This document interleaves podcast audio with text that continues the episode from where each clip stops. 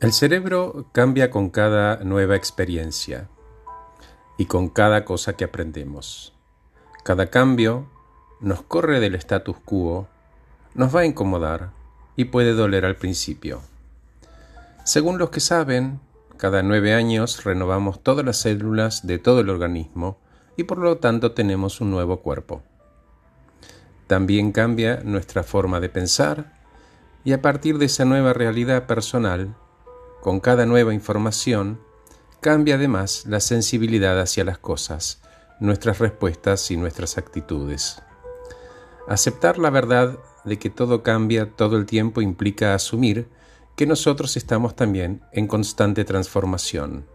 Si entendemos eso, ya no tendríamos que invertir tanta energía en los pensamientos sobre los errores del pasado y podríamos dedicarnos a mejorar las relaciones con nosotros mismos, superar los complejos y empezar a vivir de forma eficiente.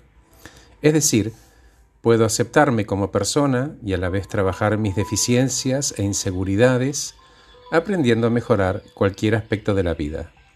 Siempre se está a tiempo de evolucionar hacia un ideal personal.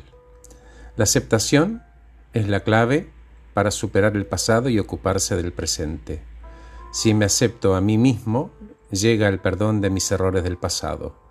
Si acepto a los demás, podré tener unas relaciones más sanas y satisfactorias con las personas sin enaltecerlas ni rebajarlas. Y si vivo en el mundo real en vez de en mi imaginación, si hago cosas y actúo ante lo que me pide y me ofrece la vida en cada momento, voy a ver que tengo cualidades que antes no reconocía va a aumentar mi autoestima.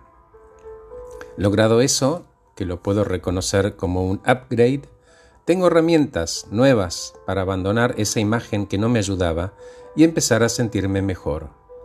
Hablo del afecto hacia uno, hablo del amor propio, que incluye aceptar mis propias capacidades y limitaciones.